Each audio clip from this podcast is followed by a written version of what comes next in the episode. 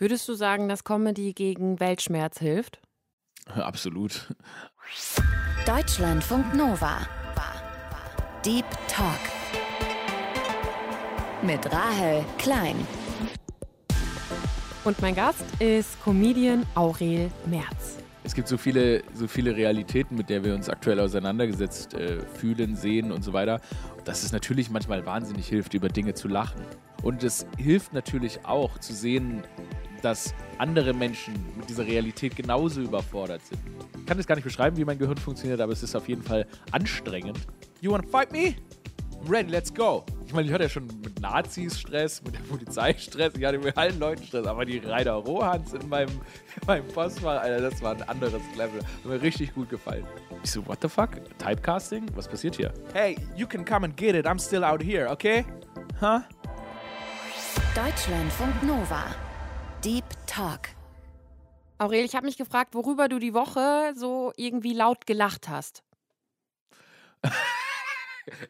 Du hast jetzt gerade mein Gesicht gesehen und du hast schon gesehen, dass ich, dass ich so ein bisschen zaghaft reagiert habe. Weil, ich meine, es war ja die große Ohrfeigenwoche.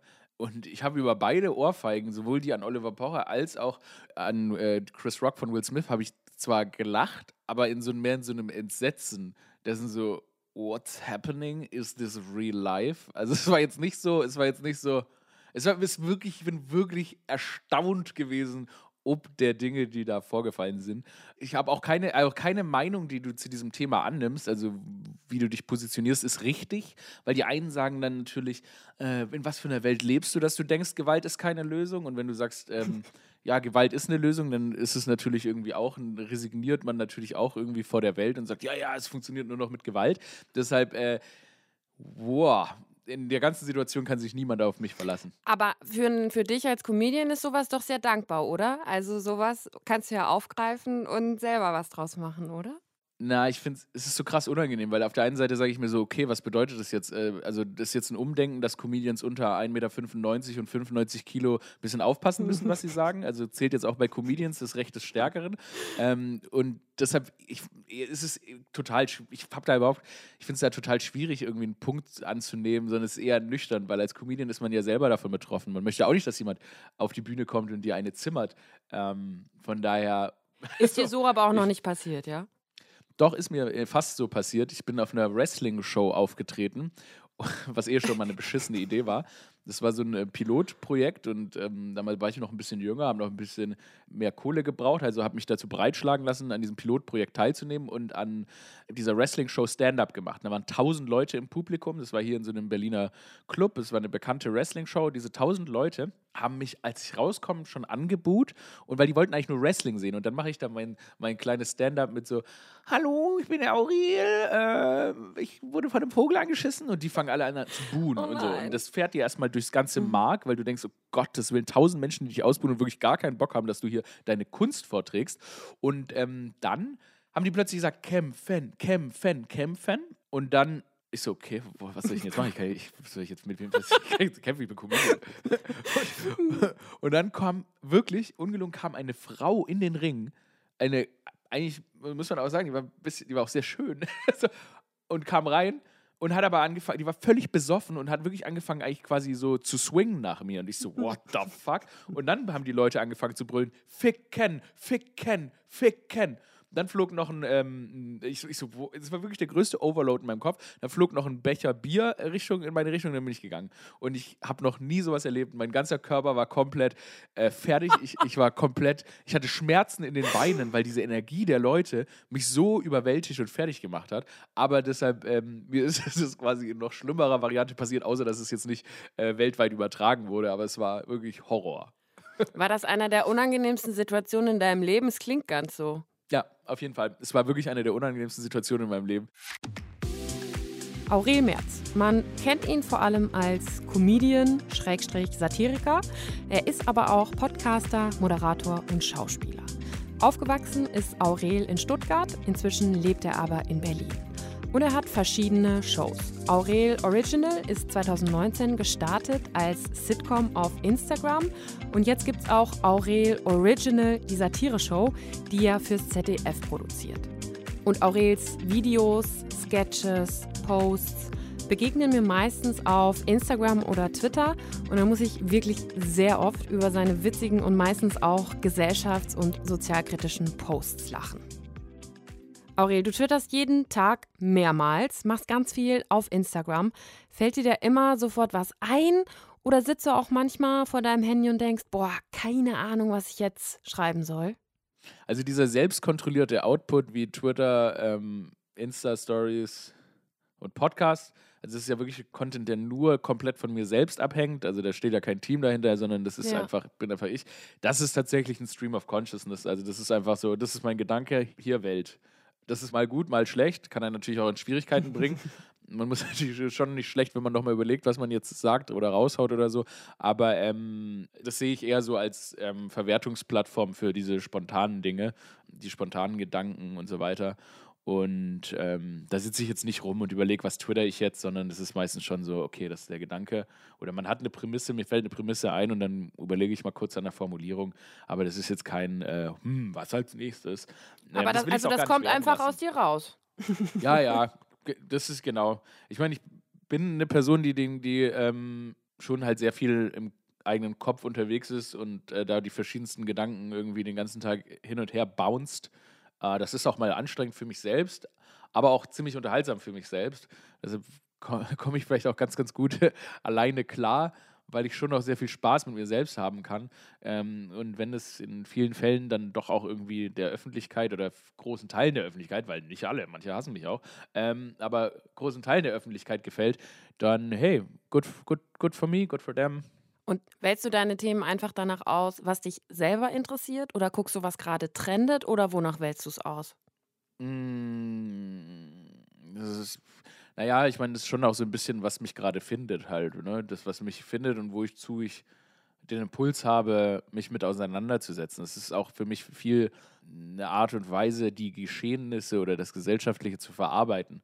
Also ich sag mal, bei mir staut sich jetzt nicht so viel an, weil ich halt die ganze Zeit äh, damit äh, konfrontativ umgehe. Und das führte eben dazu, dass dann, ja, durch diesen Output ich die Sachen für mich persönlich verarbeite.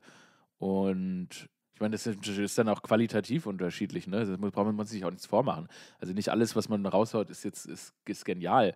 Aber ich sehe jetzt diese Plattform auch nicht dafür da, um da immer den absolut perfektesten aller Gedanken zu servieren, ähm, sondern man muss, äh, deshalb ist es auch immer wichtig, dass solche Content-Pieces nicht aus dem Kontext gerissen werden, sondern man muss sie aus dem Gesamtkontext äh, meines Twitter-Accounts, eines Podcasts und so weiter beachten, weil das natürlich manchmal auch laufende Denkprozesse sind, die dann da mhm. irgendwie ja, rausgehauen werden. Und ich, man merkt das ja auch, so Leute, die sich dann mit dem Gesamtwerk auseinandersetzen, die verstehen das ja. Und am Ende machst du es ja für deine FollowerInnen, die, die wirklich deinen Content hören wollen, die wissen, wie deine politische Einstellung ist, die raushören, wann ist es Satire, wann ist es Sarkasmus, wann ist es ernst gemeint. Und am Ende bist du den Leuten, das ja auch irgendwie, dem, denen bist du den Content schuldig, der ihnen gefällt. Und ähm, deshalb äh, bin ich mittlerweile ganz froh, dass da auch so ein gewisses Vorwissen über meine eigentliche Intention herrscht bei meinen FollowerInnen. Würdest du sagen, dass Comedy gegen Weltschmerz hilft? Absolut. Also ich meine, es gibt so viele, so viele Realitäten, mit der wir uns aktuell auseinandergesetzt äh, fühlen, sehen und so weiter, dass es natürlich manchmal wahnsinnig hilft, über Dinge zu lachen. Und natürlich gibt es Sachen, okay, da ist es wirklich schwer, einen Zugang zu finden, worüber, darüber kann man einfach nicht lachen. Aber es gibt einfach auch viele Themen, wo man sagen muss, okay, dieser Comedic Relief, der kann den Menschen einfach wahnsinnig gut tun. Und ist einmal der Weltschmerz an sich, einmal die Themen irgendwie äh, unterhaltsam zu verarbeiten und damit vielleicht auch Leute für Themen aufmerksam zu machen, mit denen sie sich sonst nicht auseinandersetzen würden, aber auch in einfach einer schwierigen Situation einer schwierigen Situation Leuten quasi die Möglichkeit geben, sich von ihrer Situation abzulenken, darüber zu lachen, an was anderes zu denken. Ähm, und deshalb ist natürlich klar Comedy ein ganz, ganz wichtiges Mittel, um mit irgendwie Weltschmerz klarzukommen. Und ich freue mich auch über jede Nachricht, die mir sagt, hey, deine Comedy, deine Inhalte haben mir in dieser schwierigen Situation geholfen. Das ist schön. Aber das ist ja auch nicht leicht, gerade bei sehr, sehr ernsten Themen oder auch gerade ja, mit Blick auf den Krieg in der Ukraine. Es gibt viele andere schlimme, ernste Themen in der Welt. Da so einen Mittelweg zu finden zwischen, okay, ich, ich suche etwas, worüber man auch lachen kann in einer ja, schweren Nachricht und gleichzeitig aber nicht irgendwie geschmacklos oder pietätslos dann zu werden. Ne? Absolut, absolut. Also ich meine, das ist diese, äh, diese Realität, Krieg ist wirklich das Thema, habe ich auf jeden Fall auch schon einen Tweet rausgehauen, wo ich mir denke, bist, bist du nicht blöd? Aber man ist natürlich selber auch nicht immer in der, in der, das ist ja das Ding, man ist nicht immer genial und natürlich macht man auch Mhm. immer Fehler und muss natürlich auch reflektieren, wo ist es angemessen, wo ist es nicht angemessen. Ähm, und ähm, man ist halt, man ist immer ein Work in Progress und man hat auch nicht immer alle bei jeder, bei jedem Tweet oder bei jeder Aussage, bei jedem Joke, bei, bei, je, bei jedem Gedanken hat man alle Perspektiven im Sinn, weil man natürlich, man ist eine Person und man kann versuchen, in so vielen Perspektiven wie möglich zu denken, ohne irgendwie pietätslos zu sein. Aber es gelingt einem grundsätzlich nicht immer und ich glaube, dieser Kritik muss man sich gerade als jemand wie ich immer, ähm, diese muss, muss man sich immer bewusst sein und sich damit auch immer wieder auseinandersetzen. Aber auf der anderen Seite haben wir natürlich bei so einem Krieg wie in der Ukraine dann trotzdem Zugänge, die für Comedy absolut fruchtbar sind. Ich meine, klar, die Realität Krieg ist schrecklich, aber dass Putin sich hinsetzt und sich mit fucking Joanne K. Rowling vergleicht und gesagt, er wird vom Westen gecancelt, als wäre er einfach nur nicht woke genug, das ist doch, das ist, ich meine, das, das, so dieses männliche Ego, das da sitzt und sich mit Joanne K. Rowling vergleicht, ah, das ist ein Zugang für Comedy. Deshalb muss man da eben natürlich auch genau selektieren, wo findet man seinen Zugang, wo findet man ihn nicht oder hält man auch einfach mal die Fresse. Kannst du das benennen, was das ist, dass wenn du dann darin, in dem Schweren, was Leichtes findest und es irgendwie satirisch oder witzig aufbereitest, was ist das, was dir dann aber auch dabei hilft? Weißt du, was ich meine? Mir persönlich oder der Audience? Am Ende soll es ja beiden helfen. Dir hilft es, das Ganze zu verarbeiten, aber es hilft ja auch, wenn dir Menschen schreiben, irgendwie dann doch mal zu lachen oder irgendwie was da rauszuziehen, wo man ne, vielleicht einen Schritt zurücktritt oder so. Also ich frage mich gerade, was ist es genau? Naja, grundsätzlich hilft ja, grundsätzlich hilft ja Lachen, Freude und so weiter, hilft ja in schweren Zeiten immer. Und es hilft natürlich auch zu sehen, dass andere Menschen mit dieser Realität genauso überfordert sind und dass andere Menschen versuchen, quasi dieser Realität ein bisschen die Angst zu nehmen. Weil ich meine, klar, wir sind relativ unbetroffen von diesem Krieg. Also wir sind von der Gewalt dieses Krieges absolut unbetroffen zurzeit. Aber wir haben ja trotzdem Angst. Also auch Deutsche haben, deutsche Menschen haben gerade Angst. Und Humor ist natürlich eine ganz tolle Möglichkeit, mit Angst umzugehen. Und ich meine, das ist ja auch ein Coping-Mechanism. Manchmal, manchmal ist es so, okay, man, man, manchmal schaltet man auch zu schnell zu Humor rüber, bevor man sich überhaupt mit der Sache richtig auseinandergesetzt hat. Aber Humor und Lachen, das löst Angst schon immer. Und ich glaube, dass es einfach auch ein Mittel ist, dem man sich auch immer bedienen muss, weil am Ende ist, glaube ich, unsere psychische Gesundheit ein so wertvolles Gut. Und ähm, wenn wir schaffen, das eben durch Humor und Lachen, dieses wertvolle Gut zu schützen, dann ist es, glaube ich, noch das ungefährlichste, in Anführungszeichen, Medikament, das man dafür benutzen kann. Die Forschung, die bestätigt das, was Aurel zum Thema Lachen und Humor sagt übrigens. Also, dass Lachen Stress reduziert, das Immunsystem stärkt und sich positiv auf unsere mentale Gesundheit auswirkt. Wohlwollender Humor und Lachen steigern außerdem die Schmerztoleranz. Und Lachtherapie wird von einigen Forschenden inzwischen auch als wichtige Behandlungsmöglichkeit nicht nur von psychischen, sondern auch bei physischen Krankheiten angesehen. Und dass Lachen auch gegen Angst hilft, das hat Lachforscher Rainer Stollmann uns in Deutschlandfunk Nova mal so erklärt. Angst kommt von Enge. Angustia, lateinisch heißt Enge. Und wenn ich lache, platze ich. Das heißt, ich bin nicht eng. Im Moment des Lachens habe ich keine Angst. Ja, so sieht's also aus. Aurel, wir machen im Deep Talk immer so eine kleine Spontanitätsübung. Ich habe Sätze vorbereitet, die du vervollständigen kannst. Uh, Der erste Satz ist: DressurreiterInnen sind. Ab einem gewissen Leistungslevel relativ aggressiv, würde ich mal sagen. Das hast du letztes Jahr erfahren müssen, ne? als du dich mit denen angelegt hast. Ja, aber hat Spaß gemacht. Wir haben, haben, gesa haben gesagt, ich werde nie wieder, ich werde meine berufliche Zukunft sei zerstört. Ich sei sozial und beruflich zerstört, weil die Dressureiterinnen-Community in der Gesellschaft so mächtig verankert ist, dass äh, es für mich keine Möglichkeit gibt, mehr in diesem Land Erfolg zu haben. Kurz später hatte ich eine eigene ZDF-Show. Hm. Ich wollte gerade fragen, hatten sie recht? You can't stop this train! You can't stop it! Schon gar nicht auf dem Pferd, Mann. Rainer Rohans hatte ich in meinem fucking Postfach, Alter. Die waren wirklich wild. Ich meine, ich hatte ja schon mit Nazis Stress, mit der Polizei Stress, ich hatte mit allen Leuten Stress, aber die Rainer Rohans in meinem, in meinem Postfach, Alter, das war ein anderes Level. Hat mir richtig gut gefallen. Hatte eine richtig gute Zeit. Würdest du sagen, dass, dass das schon die aggressivste Community ist? ja, ja, ja, so wirklich. Mit Abstand, ey. ich meine, es ist wirklich, ich wirklich, also ich hatte schon, ich hatte wirklich schon heftige Drohungen. So maximale Drohungen. Aber in der Gesamtheit, in der Gesamtheit und natürlich auch in dieser, das ist ja auch, ein, ähm, wie gesagt, ich nehme da auch jetzt nicht alle DressurreiterInnen in diese einfach Ja. auf oder so. Das ich verallgemeinere hier nicht. Aber es gibt da in der Spitze und in der Menge, gibt es da eine sehr elitäre Gruppierung, die wirklich, ähm, naja, die wirklich bissig sind. Also toll, toll. Hintergrund ist ja, dass du dich darüber aufgeregt hast, dass äh, die ihre Pferde nach Tokio fliegen lassen ne, bei den Olympischen Spielen. So hatte es angefangen. Wen es nochmal interessiert, man kann es bei dir auf Instagram auch nochmal nachlesen, auch in deiner Story, dein Beef mit den DressurreiterInnen. Es ist sehr unterhaltsam, muss man sagen. I had to do it. I had to do it. Da knallen die Pferde ja auch noch ab, wenn sie sich dann was verletzen. Also. Okay, wir machen das fast jetzt nicht wieder auf, sonst haben wir Doch, doch, doch, am doch. Ende auch im kurz hier, Postfach das, hier geht ra- Stress. das hier geht raus an die radikale DressurreiterInnen-Community. Wenn ihr da draußen seid, hey, you can come and get it. I'm still out here, okay? Huh? You wanna fight me? I'm ready, let's go. Vor dem Podcast wurde ich darauf hingewiesen, dass nichts rausgeschnitten werden kann. Das stimmt nicht. Das ist nicht. Das kann, nicht, das, kann, das kann für und gegen mich verwendet werden. Das ist nicht korrekt. Das Beste an Stuttgart ist. Ich übersetze mal kurz, wie du gerade schaust. Du, warte, du, du weißt wirklich nicht genau, was du sagen sollst. Du bist ratlos. Warte, warte. dass diese Stadt, dass diese Stadt mir und meiner Schwester das Leben geschenkt hat. Und es uns dann jahrelang ausgesogen hat, bis wir gegangen sind. Nein, also das Beste an Stuttgart ähm, ist, dass es mancherorts sehr schön grün ist. Und ähm, es mir als Stadtkind trotzdem die Möglichkeit gegeben hat, nah am Wald zu leben.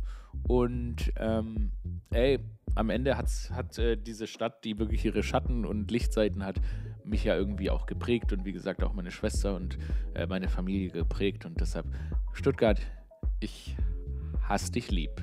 An diesem Ort twittere ich am liebsten. Stuttgart. Weil?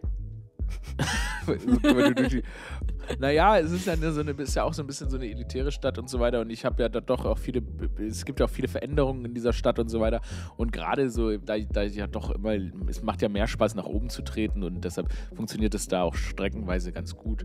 Ähm, und ich fand es auch witzig, die Stuttgarter Zeitung, als ich das letzte Mal, vorletztes Mal in Stuttgart war, habe ich über die Stadt getwittert und haben die einfach einen Artikel drüber gemacht. So- Das wollte ich noch thematisieren.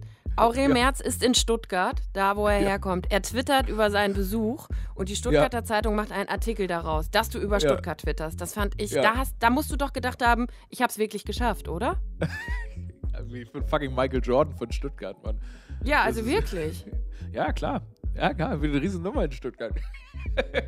Ey, ganz ehrlich, aber Stuttgart wusste so lange gar nicht, dass ich existiere. Und irgendwann haben die mich jetzt, haben die, haben die Stuttgarter Community hat entdeckt, dass irgendjemand, der die Stadt dann irgendwann mal verlassen hat, bekannt geworden ist. Aber ja, es hat lange gedauert. Du kannst nicht mehr un unerkannt durch Stuttgart laufen. Vor allem nicht twittern, ohne Ich dass da am wirklich Ende. nicht, Ja, ja, ist Das ist so. erstaunlich. Hat mich, auch, hat mich auch irritiert, wenn man so lange von so einer Stadt so wie so ein Abschaum behandelt wurde.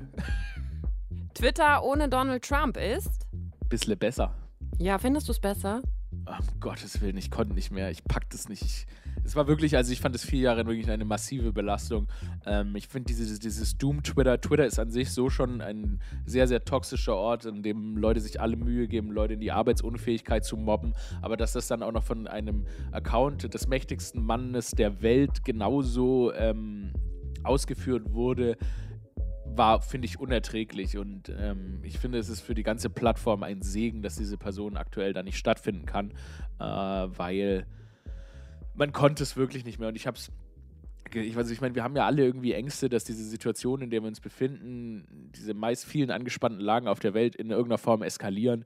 Aber dann das dazu noch bei jedem, bei jedem Frühstück irgendwie die ganze Zeit durch, die, durch, den, durch den Text eines wirklichen Madmans zu lesen, äh, war unerträglich. Das äh, vermisst du ihn manchmal als, ich sag mal, satirisches Material?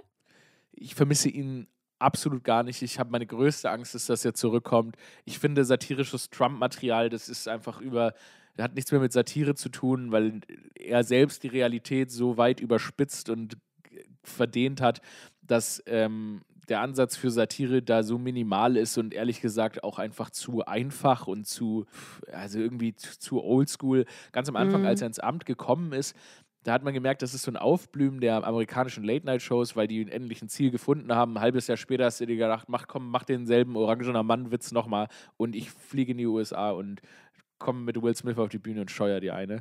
Also es ja. war, wirklich un, war wirklich unerträglich und ich finde auch Trump-Jokes sind wirklich, also puh. Deine Show Aurel Original war ja lange bei Funk, wechselt jetzt komplett ins ZDF. Und du hast dazu neulich auf Instagram geschrieben, als ich diese Mission gestartet habe, gab es keine Menschen mit eigener Show im zweiten deutschen Fernsehen, die so aussahen wie ich und schon gar nicht so und über die Themen sprechen durften wie wir. Was genau meinst du damit? Das ist ziemlich true, hä? Du weißt genau, was ich damit meine. Du weißt es ganz genau. Es ist auch so. Es ist auch so, das ist mir auch neulich erst klar geworden, beziehungsweise ist mir schon klar geworden, weil ich mir überlegt habe, ähm, wenn ich mir früher irgendwie ZDF angeguckt habe, wer sind denn da, wer hätten denn da so meine, meine Vorbilder? Wer waren denn meine Vorbilder? Einmal klar soziale Themen, satirisch, ähm, in dermaßen überspitzter Form anzusprechen. Das habe ich war vorher im, im ZDF, würde ich sagen, nicht wirklich möglich. Und zum anderen, na klar, wer sind denn die Identifikationsfiguren, jetzt gerade wenn man so aussieht wie ich, mit der Hautfarbe und so weiter, oder dann ist es schon, gab es das eigentlich noch nicht. Und das ist mir wirklich neulich klar geworden. Und das fand, darauf war ich dann schon auch sehr, sehr stolz, dass es diese Möglichkeit jetzt gibt und ähm, dass ich persönlich mich in diese Position gearbeitet habe, ähm, weil ich halt auch angefangen habe, Comedy und Fernsehen zu machen in der Zeit, wo wirklich auch Leute noch aktiv einem gesagt haben, ja, sorry, so, so, so einer wie du, das können wir gerade nicht, das ist nicht irgendwie, das ist nicht cool, das ist nicht im Trend und so weiter. Ich so, what the fuck? Typecasting? Was passiert hier? Und ähm, ja, ich weiß nicht, durch diese Wand jetzt durchgestoßen zu sein und derartige Inhalte auf höchster Ebene veröffentlichen zu dürfen, ist was, worauf man stolz sein darf und was man sich auch bewusst machen muss, weil ich meine, ja, man, man, man rusht immer so von Ding, Projekt zu Projekt und ich denke mir immer so, ich denke ja jetzt schon, was ist das nächste, was man irgendwie machen könnte und was kann ich als nächstes irgendwie umsetzen, was mir was bedeuten würde. Aber man muss sich dann schon auch mal kurz vielleicht mal Zeit nehmen, darauf stolz zu sein. Und das passiert mir. Aber gerade hast du es gemacht. Du hast auch stolz geguckt. Also du hast so zur Seite geschaut, wie als würdest du dein Leben ja, kurz? Revue passieren lassen. Ja. Und Great Acting. Und da habe ich aber doch, doch, doch, doch, das habe ich gesehen. Da hast du schon kurz gedacht, ey, Aurel, kannst okay. du mal kurz auf die Schulter klopfen. Kannst auch noch machen, wenn du möchtest. Ja. Ja, yes. Mann. möchte ich auch, möchte ich auch. Aber das ist, das ist ja was, worauf du als ja, Person, dein, dein eigener Weg stolz sein kannst, würdest du sagen, dass sich aber auch Comedy in den letzten Jahren, seit du angefangen hast, verändert hat und auch sozusagen, ja, sich so entwickelt hat, dass das jetzt eben möglich ist, was du machst? Absolut. Ich weiß noch, als ich angefangen habe, immer so ein bisschen politischer versucht habe, Comedy zu machen, da war so bisschen das Problem, dass es die Zielgruppe dafür gar nicht gab. Aber weil sich die Zeiten halt geändert haben und wir in einer Zeit leben, in der es eigentlich fast man sich kaum mehr leisten kann, Politik verdrossen, wie es eigentlich über unsere Generation immer heißt zu sein, haben sich viel mehr Leute setzen sich mit der Thematik auseinander, sind für die politischen Themen sensibilisiert, für Themen sozialer Gerechtigkeit und so weiter sensibilisiert und haben dementsprechend auch ein Interesse daran. Und das war früher nicht so. Da war es ja so, als schwarzer Comedian musstest du Klischee-Comedy machen. Jeder türkische Comedian war halt der Türke. So. Und das ist halt jetzt nicht mehr so, sondern es gibt ein ganz, ganz anderes Themenfeld, das man bespielen kann, mit dem man sich auseinandersetzen kann und wo man, wenn man denn so denkt, äh, das Gefühl hat, einen gewissen gesellschaftlichen Wert drin zu sehen. Und ich finde es irgendwie dankbar, als Comedian eben solche Themen bearbeiten zu dürfen. Und bin wirklich wahnsinnig dankbar, dass halt natürlich so ein Sender wie das ZDF mir, uns, meinem fantastischen Team ähm, mit dieser Sendung jetzt diese Plattform gibt. Das ist wirklich toll. Du hast gerade schon gesagt, ne, türkische Comedians haben dann ja Witze über ihr Türkischsein gemacht und die Klischees, die damit zusammenhängen. Würdest du sagen, geht Comedy ohne Klischee? Klar geht Comedy ohne Klischee. Es muss ja nicht Klischee sein, weil grundsätzlich ist es natürlich nicht schlecht, wenn Menschen etwas wiedererkennen in Comedy. Also sich wiedererkennen ist super ähm, jemanden, den sie kennen, wiedererkennen, aber auch einen gesellschaftlichen Missstand wiedererkennen. Das kann man jetzt Klischee nennen oder nicht. Grundsätzlich ist natürlich klar, Verallgemeinerungen Also sind natürlich deshalb gerade gut, weil dann mehr Leute das, ah, das ist immer so, das kenne ich so. Das ist ein einfaches Mittel von Comedy. Aber klar muss man sich jetzt nicht ähm, auf billigstem Klischee ähm, über äh, Leute lustig machen, deren Klischees sowieso schon immer immer, immer, immer durchgehaut worden. Das ist jetzt auch keine besondere Herausforderung. Da würde ich sagen, es geht schon ohne Klischee auf jeden Fall. Aber auch da ist natürlich, wie, wie ich vorher gesagt habe, man, es gelingt einem ja selbst nicht immer. Also ich erwische mich ja selber auch immer, oh, da habe ich mhm. jetzt irgendwie auch dumm in einem Klischee gedacht, da habe ich auch eine Perspektive ausgelassen und so weiter. Aber das gehört auch dazu und deshalb ist es, glaube ich, auch nicht gut, dass wir immer sagen, wenn jetzt irgendjemand mal einen Witz verkackt, dass man jetzt auf die Bühne geht und ihm die Fresse aus dem Gesicht schlägt, sondern ähm, es ist schon wichtig, dass man den Leuten diesen Prozess gönnt oder auch zu realisieren, oh, da habe ich einen Fehler gemacht, ohne dass sie direkt irgendwie ihnen, ihnen gedroht wird, sie verschwinden sollen, sie geschlagen werden. Es ist auch manchmal ist einfach ein schlechter Joke einfach nur ein schlechter Joke. Das ist nun mal, muss man auch anerkennen. Wann definierst du denn für dich so oder wann denkst du, oh ja, ich habe mein Ziel mit meiner Satire, mit meinem Witz, mit meiner Comedy erreicht? Also wann ist das? Wenn es dann doch einen Aufschrei gibt oder wenn es einen politischen Aufschrei gibt oder wenn viele Leute darüber diskutieren oder bewertest du das alles gar nicht so? Äh, ich ich meine, man muss es in der Form ja natürlich bewerten, dass es natürlich die eigene Arbeit ist und ich glaube, man sollte seine Arbeit immer reflektieren. Grundsätzlich jetzt mal handwerklich schon mal, wenn die Beobachtung, ich stolz auf die Beobachtung bin und, und denke, okay, ja, da, da bin ich auf was gekommen, was jetzt nicht offensichtlich war und wo jetzt nicht jeder drauf gekommen ist. So, dann ist es für mich erstmal technisch cool. Ähm, aber grundsätzlich, klar, ich meine, bei Satire ist es schon cool, wenn es eine gesellschaftliche Diskussion auslöst. Angenehm ist es natürlich, wenn man auf diese Diskussion hin dann keine Drohungen bekommt. ähm, und Wie oft passiert das? Dass du keine ja, Drogen bekommst? frage ich mich auch. naja, es ist schon mehr geworden. Aber es ist natürlich mit, ein, mit größerer Öffentlichkeit ist es halt, ist es halt so. Damit muss man sich auch auseinandersetzen. Das ist natürlich auch irgendwie ein anderer Umgang, wenn du vorher vor irgendwie 1000 Instagram-Followern irgendwie irgendwas machst, als wenn du es plötzlich vor Hunderttausenden machst. Das ist halt, kommt halt damit und auch die Perspektive, die oder wie Leute dich sehen, sich ja auch dadurch verändert. Deshalb äh, muss man damit auch natürlich erstmal umgehen lernen. Aber ja, ein guter Joke ist ein guter Joke. Fertig. Warum machst du Comedy, Satire? Was ist dein innerer Antrieb, außer eine gute Zeit zu haben? Ähm, naja, also ich meine, dieser Satirefaktor, der kommt natürlich einher, dass es schon auch spannend ist, auf gesellschaftliche Probleme aufmerksam zu machen. Aber jetzt rein mal wirklich komplett intrinsisch gesagt, muss man ja auch einfach sagen, dass ich halt dieses Glück habe, die Art und Weise, wie mein Gehirn funktioniert, so so einsetzen zu können, dass ich, dass das mein Beruf sein kann. Das heißt, mein, ich habe halt einfach diese, also ich bin halt einfach in meinem Kopf sehr viel unterwegs und ähm, kann das halt irgendwie in kreativen Output rauslassen. Ich weiß gar nicht, es ist, es ist wirklich schwer vorstellbar, einen anderen Beruf zu machen für die Art und Weise. Ich kann das gar nicht beschreiben, wie mein Gehirn funktioniert, aber es ist auf jeden Fall anstrengend. Und Ey, dieser, da muss so viel los sein, ne? In ja, und dieser ständige Output ist äh, wirklich einfach eine notwendige, äh, ein notwendiges Ventil. Und ich bin sehr, sehr dankbar, dieses Ventil nutzen zu können. Aber es ist ja auch, also wie du schon sagst, ne, das einerseits und sich kreativ irgendwie auszuleben und irgendwie das, was alles in deinem Hirn stattfinden muss, auch nach außen zu bringen, sonst würdest du wahrscheinlich irgendwie implodieren oder so. Mhm. Aber auch Satire, du bist ja sehr politisch einfach oder auch gesellschaftskritisch.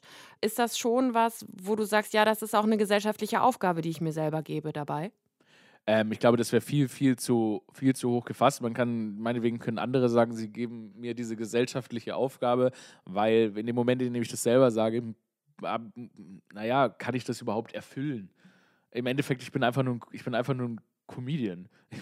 Es gibt diesen Beruf, ich habe ihn gewählt und äh, in welcher Form ich den ausübe, sollen andere von außen beurteilen und ob ich da jetzt eine gesellschaftliche Aufgabe habe oder nicht, äh, darf auch die Außenwelt beurteilen. Äh, ich kann einfach nur mein, mein Ding. Ich mach, also, am Ende macht man ja einfach, ich mache einfach mein Ding. Aber wenn dann sowas passiert, ne, wie du, keine Ahnung, vor anderthalb Jahren hast du ja einen Clip gemacht über Racial Profiling in der Polizei, bist dafür aus CDU-Kreisen massiv kritisiert worden. Man hat dir staatszersetzenden Schund vorgeworfen und so. Und es ist aber eine Debatte ja angeregt worden über auch die Rassismusstudie in der Polizei, die Horst Seehofer irgendwie dann abgeblasen hat, die nicht stattgefunden hat und wo man ja schon eine Aufmerksamkeit geschaffen hat. Das ist doch dann schon was, wo du, also denkst du dann da schon, boah, ja, cool, ich habe da was angestoßen. Ja, also ich frage mich, ob klar, man, es wird eine Debatte geführt, die wird dann meistens irgendwie auch äh, zweckentfremdet. Das heißt, es ist dann eher die Debatte, die dann geführt wird, ist das Polizeihass, was womit der Clip überhaupt gar nichts mhm. zu tun hat, sondern es geht um Racial Profiling.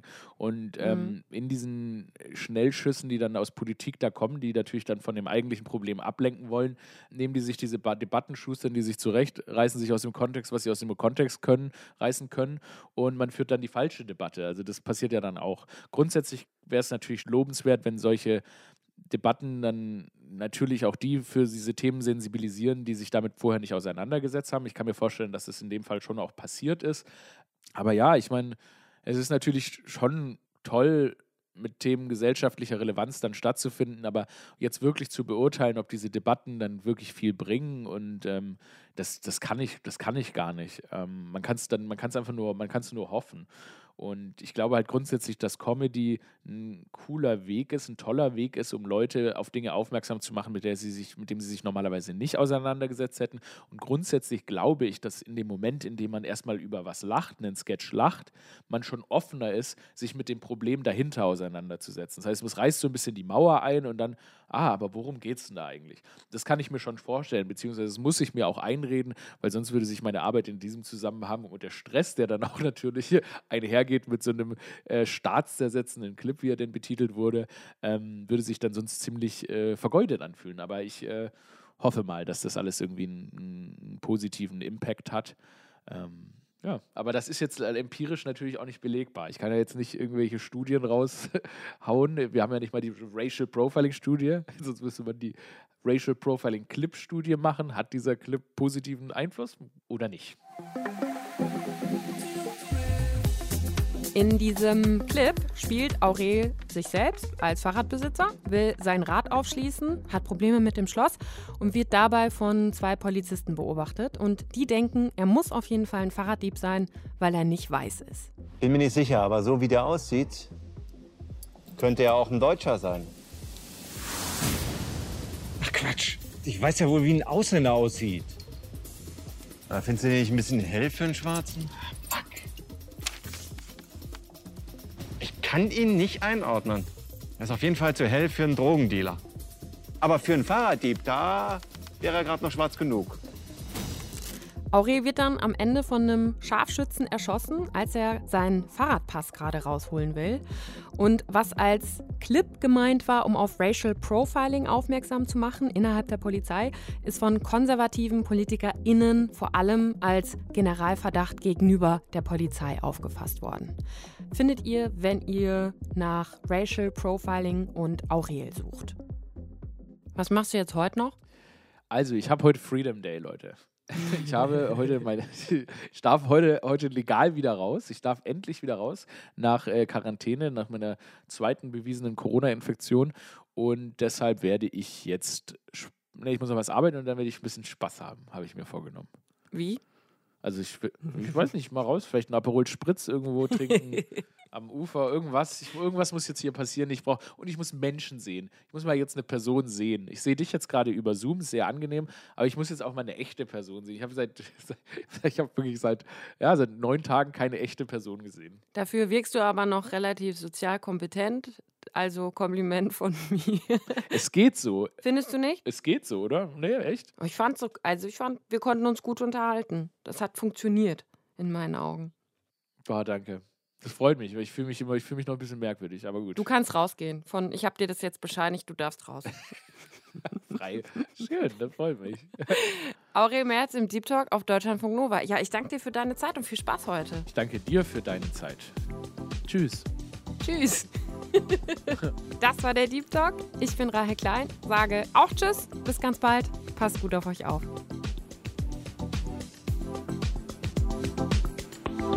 Deutschlandfunk Nova. Deep Talk. Jeden Mittwoch neu. Auf deutschlandfunknova.de und überall, wo es Podcasts gibt. Deine Podcasts.